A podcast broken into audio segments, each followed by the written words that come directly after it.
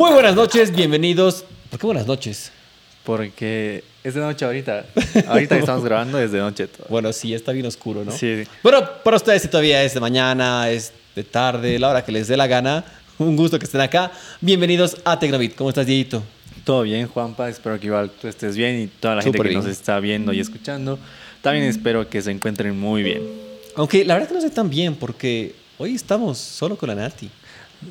Así. Solo con la Nati, la verdad. El hippie que está ahí lejos, no sé qué estará haciendo, se ha escapado. haciendo, no? Sí. El Jonah que está hecho al aventurero, bastante mal. Hecho. El hecho al aventurero. y el Mati que no sé dónde está hoy, nada rastros de vida, todo mal. Mati, pero ya desapareció hace seis Sí, meses. ya, ya no lo queremos. Sí. no mentira, si lo queremos. Pero bueno, pues Dieguito, vamos a hablar el día de hoy de un tema que ya hace unas semanas ha estado dando muchísimo de que hablar. Creo que hasta ese punto nadie le daba importancia ni tenía Sí, relevancia alguna. Pero como muchas veces pasa, Apple se está volviendo a salir con la suya. ¿De qué vamos a hablar? A ver, te dejo Vamos la a hablarles ahora de eh, la eSIM.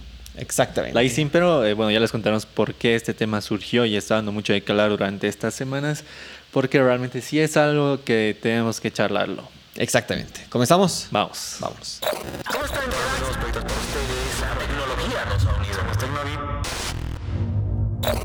Bueno, Dieguito, como siempre, una pregunta.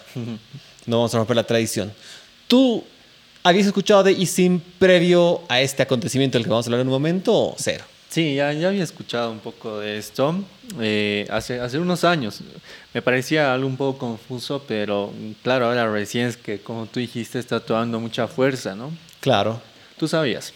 Sí, sí, de hecho ya había escuchado, pero nunca he probado. No, Sí, no, tampoco, En ninguna nunca, parte de- de- del mundo que viajé eh, lo, había, lo había probado. Siempre he ido por lo tradicional, que es una, un chipcito. Claro, pero bueno, este tema, ¿por qué está dando de...? Primero expliquemos el qué es. Mm, ya, Creo que comencemos parece. por ahí. A ver, en palabras, la- la- lo más simple, si yo les voy a dar lo simple, Dieguito les va a dar la, la explicación más técnica. pues básicamente es un, un chip, una, una tarjeta SIM, electrónica o virtual en este caso. Exacto. Básicamente es eso. Y bueno, ahora sí tú da toda la explicación completa. Bueno, aquí reemplaza la, la eSIM al chip físico, ¿no? Exactamente. Prácticamente este eSIM pues eh, se pasa como un, ar- como un archivo, eh, podríamos llamarlo así, eh, o se instala como un archivo en tu teléfono eh, que puede ser adquirido mediante el escaneo de un código QR, también lo pueden pasar por Bluetooth, depende de, de la operadora y depende del teléfono que tengas. Pero prácticamente eh, es la forma en la que uno puede tener una eSIM en su teléfono instalando ese, ese archivo que lo consigues a través del escaneo del QR o pasándolo por otra forma. Y prácticamente, bueno, la, la eSIM es, es un, un chip virtual que pues es un 90% más pequeño que, que la nanoSIM, que, que el físico, ¿no? Que, que, que se instala en, o que- se coloca en los diferentes teléfonos. Y de hecho la, la eSIM ha, ha surgido oficialmente en el año 2016 como un intento de revolucionar todas las telecomunicaciones para que ya no usemos es- este... este sí. chip, es- esta cosa física, digamos, eh, y ya así pues todo sea digital, ¿no? Pero, ¿por qué está dando de qué hablar este tema? Exactamente. Creo que no tenía relevancia este tema para nadie hasta primeros días de septiembre, si no me equivoco. Sí, ¿no? sí, 6 de septiembre. creo, Exactamente. exactamente, ¿no? Pero bueno, pues lo que pasó es que Apple decidió hacer un anuncio diciendo que el nuevo iPhone 14 y 14 Pro ya no van a tener ranura SIM, es decir, solo se manejan con eSIM. Pero fueron muy específicos porque dijeron la versión de Estados Unidos. Exacto. Pero no todos lo han tomado así, no todos prestaron tanta atención. Entonces se generó un pánico colectivo diciendo que no, ya no voy a poder tener un iPhone que no hay, en mi país no tenemos. O sea, sí se ha generado un problema muy, pero muy grande. Pero, como les decimos, esto ya pues, sí para, para salvar dudas y estar aclarando esto, es solo la versión de Estados Unidos. Claro. ¿Nos genera problemas como usuarios acá en nuestra región? Sí. Probablemente sí. Eh, ¿Y por, por qué lo digo? Porque muchas veces hay, hay un montón de gente que, que viaja, tiene la oportunidad de viajar a Estados Unidos y lo primero que hacen, incluso como meta, está, quiero ir al Apple Store y me voy a comprar mi nuevo iPhone. Porque exacto. sí, efectivamente te va a salir más barato que comprártelo acá. Pero vas allá y ahora tienes esa incertidumbre de que no sabes si va a ser compatible acá. De hecho, en este momento, acá en Bolivia y en varios Bolivia países no de. Latinoamérica, les adelantamos que no hay todavía eSIM. Entonces, no podrías ir a Estados Unidos a, comprarte tu iPhone. Por lo menos por ahora. Yo sé, como lo dije en el episodio anterior, bueno, hace dos episodios, capaz vendan alguna versión internacional. Allá no, todavía no hay, pero quién sabe si eventualmente se arrepienten de esto. Pero bueno, entonces, ¿qué pasa con esto de, la, de las eSIM acá en nuestra región? ¿Qué países no lo tienen? Vamos por ese lado. Mm. Esta información, por si acaso, la tenemos mediante la página oficial de Apple, que tiene una lista oficial, porque como se ha dado tanta confusión, han sacado una lista de países que ya, con- ya son compatibles con eSIM. Ojo, muy importante mencionar que país no quiere decir que todos los operadores vayan a tener esta tecnología. Por ejemplo, en varios países de la lista están solo algunos, hay solo un par, digamos, que está, eh, tiene cuatro o cinco operadores, pero solo hay uno que tiene. Y eso pasa en muchos lugares. Ahorita tienes la, la- la lista. En concreto, eh, quienes no tienen eSIM aquí en, en Sudamérica, hablemos de Sudamérica, o bueno, de, de- de Latinoamérica, pero no estamos contando a, a Centroamérica, a todos los países de Centroamérica, porque son muchos. En concreto aquí en Sudamérica... No, ¿Por qué los discriminas? Son buenas gentes. Yo sí, tengo buenos son, son amigos buenos ahí. tipos, pero son muy buenos tipos, pero son muchos. Pero Sí, en- sí. de los países que más me llaman la atención que no tengan eSIM, en primer lugar está Uruguay. Sí, sí me sorprendió mucho. Uruguay, porque claro, eh, a nivel Sudamérica al menos es uno de los países más desarrollados en, en diferentes sentidos y que no tenga esto, pues me, me llama mucho la atención. ¿Por qué? Porque incluso Argentina ya lo tiene. Exactamente. Y están ahí pues frente a frente y que no Funcionan tenga- muy, muy de la mano, incluso en esos Claro. dos países. Pero bueno, es un país que no tiene. Otro que no tiene es Paraguay. Pa- justo hice decir, Paraguay no tiene. Paraguay no tiene, obviamente Bolivia. No Bolivia tenemos. No tenemos eSIM. Y eh, Venezuela tampoco tiene. Venezuela tampoco lo tiene. Entonces, si estás en Perú, en Chile, en Argentina, en Colombia, sí tienes posibilidad de tener un iPhone compatible con esto. Y muy importante mencionar, decimos iPhone porque sí se ha dado de que hablar con este tema de que, wow, si iPhone ha, lanzado esto. Como muchas veces pasa de que se, se adueñan de, de tecnologías, en este caso va, va por ahí. El eSIM ya existía hace muchos años, hace mucho tiempo, como Dieguito lo decía, el 2014, y muchas marcas como, como Huawei, Samsung, ya también lo habían implementado, lo tienen en sus teléfonos. Claro. Sin embargo, como tienen ranura SIM, creo que nadie les ha dado importancia Exacto. al eSIM, porque, eh, ¿para qué voy a complicar la vida? Entonces creo que por ahí ha ido el tema de, de- de que no se le dio la importancia. Pero ahora sí todos queremos, queremos saber de qué pasa con este tema. Claro, porque como, como tú dijiste, ¿no? o sea, creo que el gran problema es que muchas de las personas, eh, al menos de acá de Latinoamérica, van y se compran su iPhone en Estados Unidos. Claro. Y ahí pues ya, por ejemplo, nosotros que vivimos en Bolivia, no vamos a poder viajar y traernos un iPhone 14, ojo, los 14, ¿no? Porque son los únicos que tienen este, este Exacto. problema, entre comillas. No vamos a poder comprarnos un iPhone 14 de Estados Unidos porque no vamos a poder poner nuestro número de teléfono. En cambio, eh, si vamos, no sé, a México, donde hay Apple Store oficial, en Brasil también hay Apple Store oficial, pero están con unos problemas, o, o a Europa, digamos. Claro. De ahí sí vamos a poder traerlo, pero pues son mucho más caros. Exactamente, ahí viene el, el- el gran pero que tendría en este caso, porque generalmente Estados Unidos era el país, bueno, el segundo, Hong Kong creo que es el más barato donde puedes comprarte un iPhone, en segundo lugar llega Estados Unidos, todos los demás países sí es efectivamente un poquito más costoso. Claro. Entonces ahora vamos a tener que estar obligados a comprar de algún, o alguna otra región. En Europa hubo el caso que eh, el iPhone 14 es claramente mucho más caro más que en. Estados Unidos. Incluso hay varios reportes y noticias de gente que prefiere comprar un, un vuelo low cost, Hasta así, un- un- uno baratito que sí. pueden haber que en ofertas que aparecen, y prefieren viajar a Estados Unidos, se compran su teléfono y vuelven. Aún así, les sale más barato más y tienen su vida de vacación. Claro. O sea, sí, sí, como que algo está fallando por ahí con los amigos de Apple. Y el temor también nace porque, bueno, Apple pues últimamente ha estado imponiendo algunas tendencias, ¿no? Exactamente, por eso lo vuelve a hacer. ¿Y a qué nos referimos con, con tendencias? Digamos, ¿qué cosa que hace Apple? Eh, pues las otras marcas que, que usan Android la copian, digamos. Sí, Esto sí. comenzó al menos, eh, yo podría definirlo así, con eh, quitar el- la entrada de audífonos. Sí, sí, creo que esa ha sido la primera. La La primera, que todos han tendencia. terminado copiando. Buena o mala, como ustedes quieran llamarlo. Que, Pero que para ti, impuesto- ¿bueno o malo? Ya que en su momento para mí ha sido mala, pero ahora la verdad es que me es indiferente. O sea, se salieron con la suya. Sí, sí, en, mi caso Exacto, era- exacto. en mi caso, la verdad es que en ese entonces ya me daba igual, porque utilizaba audífonos Bluetooth siempre, o 95% del tiempo. Pero sí, Apple se salió con la suya, Claro. sin duda alguna. Entonces ahora pues la gente tiene mucho el temor, ¿no? De que ahora que los iPhone 14 pues ya no tienen eh, la, la entrada para el chip físico, las otras marcas eh, de Android pues también eh, no sé, este movimiento, digamos. Claro, y algo que pasa mucho, una muy controversial que ha habido es esas copiadas asquerosas, el quitar el, el cargador. A pesar que el, el sustento de, de, de, de la, de la medio ambiente, de preservar, tiene mucho sentido, es una tendencia que a muchos no ha hecho felices. Yo Exacto. hoy en día la veo como que bien, pero en ese entonces, sin duda alguna, creo que para todos fue muy controversial. Yo la sigo viendo mal, la verdad. ¿Sí? Sí, sí, no, no. ¿Por qué? Porque, digamos, por el hecho de que estamos pagando al menos mil dólares por un equipo y que no tengan cargador. Es muy cierto. Hace unos días en Aquí en Vivo, justo en el programa de en Bolivisión, por cierto, si no han visto, todos los martes y jueves pueden ver eh, en Bolivisión. Si no estás en Bolivia, pues puedes verlo también tranquilamente a través de la página web. Pero bueno, hablaba de este tema, pero no necesariamente por los cargadores. Pero según hemos hablado por el tema del conector de, de- de De la carga. entrada. Y había un dato que la Unión Europea dijo que más o menos se estima que 11.000 toneladas de basura electrónica se generan cada año. En el mundo está considerado entre 20 y 50. Wow. Entonces, que hayan menos cargadores, sin duda creo que sí, sí traen beneficio. Lado Estoy totalmente, de acuerdo sí. contigo de que estás pagando es un monto muy alto y que no te incluya todo. Sí. Quizás lo justo hubiera sido que te descuenten Claro. no seguir cobrando lo mismo. Pero bueno, ya es un tema de, de Aparte, moralidad de cada empresa. Claro. Y Apple lo impuso y casi todos han seguido esa tendencia, al menos en la gama alta. Sí, en la gama alta, no, y de hecho en la gama media también los, los Están llegando. A53 de Sí, sí, Samsung, sí. por ejemplo, ya no están viendo con el cargador.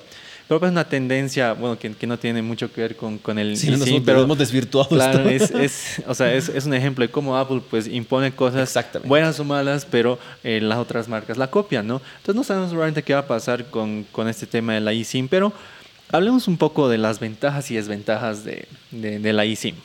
A ver, yo- a- a- antes de eso, ¿cómo instalas? Vamos al procedimiento así, la, la- la Mm, base de la base. ¿Cómo, cómo- si tú tienes un teléfono con eSIM y estás en un operador, ¿cómo, ¿cómo lo instalas? ¿Cómo lo pones? Como, bueno, en todo caso, eh, la- aquí en Bolivia no hay eSIM, ¿no? Entonces tampoco les podemos contar eh, Claro. realmente por nuestra experiencia que hemos instalado un eSIM.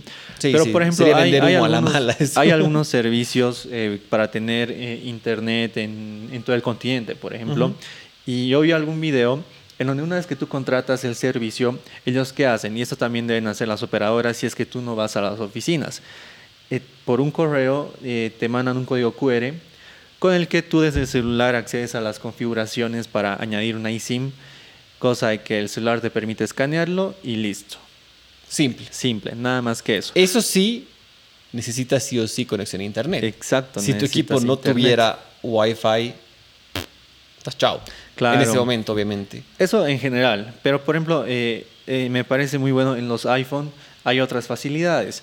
Tú si tienes un iPhone anti, eh, si tienes dos iPhones y en uno está tu eSIM y quieres pasar eh, tu número al, al otro iPhone, el iPhone automáticamente eh, con, a través de su sistema transfiere ese número sin tener que escanear, simplemente acercando los dos teléfonos. Si en algunos una pasos- migración sí, muy, muy, muy simple. Y también puedes hacer ese mismo, esa misma migración con escaneando el código QR. O sea, es, es muy simple. eh, Apple realmente en ese, en ese tema te la pone muy fácil. Quizás por eso están el lujo de decir, Claro. ok, ahora se va a hacer así porque nos da la gana. Pero en concreto es escaneando un código QR eh, eh, que ya, ya sea que lo tengas en tu teléfono o te lo manden por correo, depende de la operadora, y es prácticamente eso. Exactamente. Tengo una pregunta. ¿Tú por qué dirías que lo han hecho? ¿Por qué dirías que Apple está imponiendo esta, esta tendencia? Realmente no he pensado en ello y no, no tengo una respuesta estoy en las porque mismas. Incluso he visto en algunos videos porque claro aquí en Bolivia todavía ni siquiera tenemos iPhones 14. Yo creo que la gente no los está trayendo por este problema. Claro. A menos que, que sea gente que esté en Europa o, o en algún país de, de Latinoamérica que tenga Apple, ¿no? Eh, que tenga tienda Apple. Pero en algunos videos yo he visto que pese a que han quitado eh, este espacio para, la chip- para el chip físico, tampoco es que se, eh, se, gana, se gana algo. Nada. No se gana No lo han aprovechado en nada. Claro, no, no es que hacen las- los componentes más pequeños, no se vuelve más liviano el teléfono. No, no. O sea, por eso realmente me pregunto. ¿Será bajar costos? Mira, el- los, un- los iPhone Imagínate que 14 ganen un dólar más por quitar esito. No tiene sentido, porque los iPhone 14, eh, claro, lo bueno es que no han subido de costo Claro. en comparación a los iPhone 13. Pero no creo que por eso realmente pues hayan abaratado mucho. Pero imagínate un dolarcito, nada más. Pero tampoco justifica, digamos. Un dólar. Un dólar por cuántos millones venden. Claro. Claro, un dólar por, por 100, ah, pf, ¿a quién le ah, pues no, no sin cosquillas, no es ni el presupuesto para el papel higiénico de, de Tim Cook. Claro, pero eso- Semanal, eso, me además. llama la- O sea, en todo caso... Bueno, claro, tiene, tiene sentido todo lo que tú dices, ¿no? Pero son en Estados Unidos, ¿no? Mm. Muy, muy cierto. Mm. En todo caso, tal vez deberían haber eh, implementado todo esto en todo el mundo. Es capaz, Pero es que el- claro, el, con- mundo no está listo. En este caso, el mundo no está listo. Exacto, no. Claro. Estados Unidos sí pueden, pero el resto del mundo no. Y ojo, eh, es muy impor- importante mencionar que no todos los operadores de Estados Unidos tienen eSIM, porque obviamente están los grandes, Verizon, AT&T, T-Mobile, eh, Sprint, bueno, que ahora funcionan a la par, pero los menores no están. Mm, ya. Entonces van a tener que tener una migración sí o sí, que me imagino que implica una inversión para cada uno de ellos. sí. Va a generar un problema, pero bueno, de alguna forma la eSIM tiene ciertas ventajas y desventajas, ¿no? Sí, sí. Creo que la, la ventaja más grande que, que yo encontré en diferentes lugares es el hecho de que mm, ya no, no necesitas, digamos, como que... O sea, va a ser una transferencia más fácil del número. eh, bueno, el tamaño. Primero el tamaño. Hablamos del tamaño primero. El hecho de que ya no tengamos algo, algo físico reduce mucho el tamaño de, de este componente Claro. vital. Que la verdad a mí no me parece ventaja. Pero muchos, muchos portales, muchos sitios de internet sí lo, lo, lo- lo colocan como una ventaja. eh, porque sí, claro, es muy reducido, ¿no? Aparte que te facilita la portabilidad de- del número de teléfono entre celular y celular. Ya no tienes que, que sacar el chip. A veces se necesita, por ejemplo, un, un, un- un pinchito, lo llaman en algunos Claro. lugares, para sacar el chip. A veces uno no lo tiene.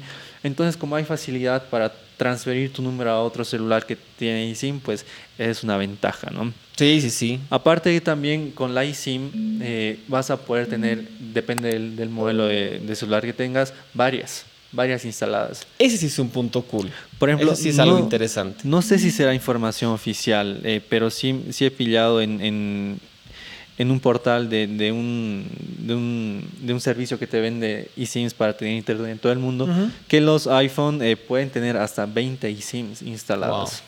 Claro, obviamente solo vas a poder usar una, ¿no? Claro, no es que gastas los megas de los 20, tus llamadas por los 20, Claro. tienes uno como primario que está activado.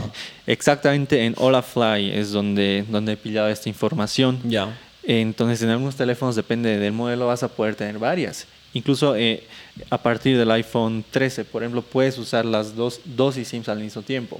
Ah, wow. Claro, bien para que tengas el doble chip, digamos. Claro. Pero creo que esas son las, las ventajas principales, ¿no?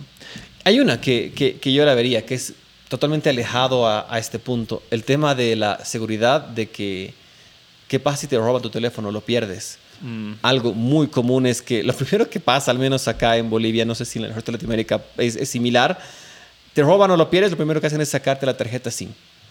La sacan y listo, pues ya, bueno, en este caso hay registro, hay más cosas, pero eh, ya no tiene conexión a internet, ya es menos fácil rastrear. claro, pero ¿cómo En se- este caso, pues creo que está más complicado que lo puedan simplemente apagar. Porque Ah, incluso hay formas de bloquear claro. de que tu teléfono se apague. Sí, sí, Entonces, sí. no se apaga, vas a saber dónde está, qué va a hacer la persona, lo va a romper, va, va- lo va a poner, lo va, lo va a envolver en papel estañado, ¿qué va a hacer para Cierto. que no se comunique? O sea, creo que ahí sí hay un beneficio muy, muy grande que puede ayudar a la seguridad de, de todos. Al- no seguridad, mentira, pero a que al menos sea más fácil que recuperes tu teléfono en caso de pérdida o robo. Cierto, esa- esa- eso, es algo, eso es algo que no lo había pensado y tienes toda la razón. Tienes toda la razón. Claro. Pero una, una ahora de las Lo he pensado, lo pensado. Más bien, has, has pensado hoy. Has pensado hoy.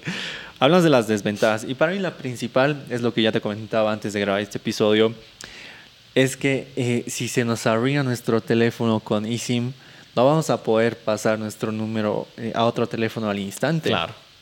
Eso sí está complicadísimo. Claro, ¿y qué pasa? tal, qué tal, digamos, si, si, si, no sé, yo tengo mi... Y, o sea, y siempre vamos a necesitar el número con urgencia, digamos.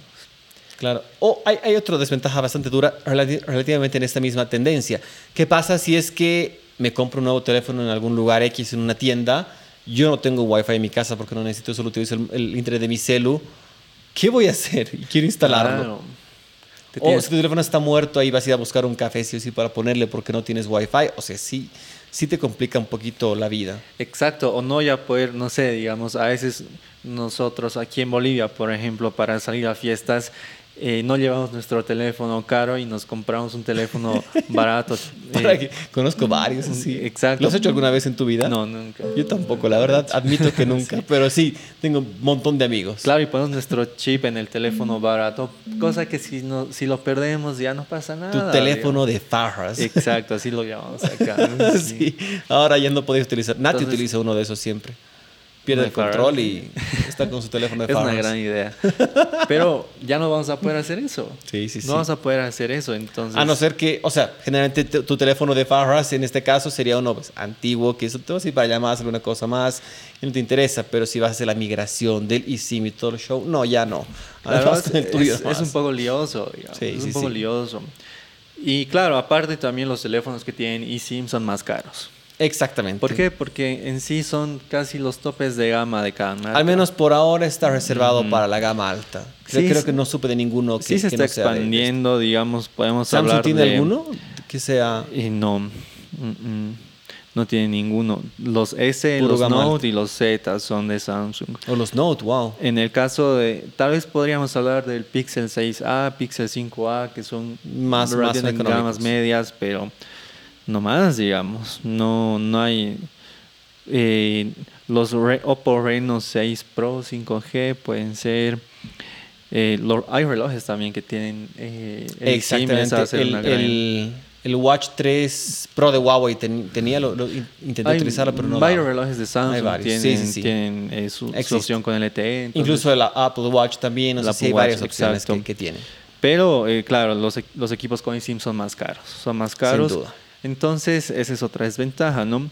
Pero realmente, yo, yo siento al menos que, que este tema de la eSIM no genera, eh, no es una ventaja, pero tampoco es una desventaja. Sí, está, está ahí. Claro, cuando, cuando salió el 2016, pues se vendió como una idea que iba a revolucionar las telecomunicaciones en todo el mundo, pero Nah.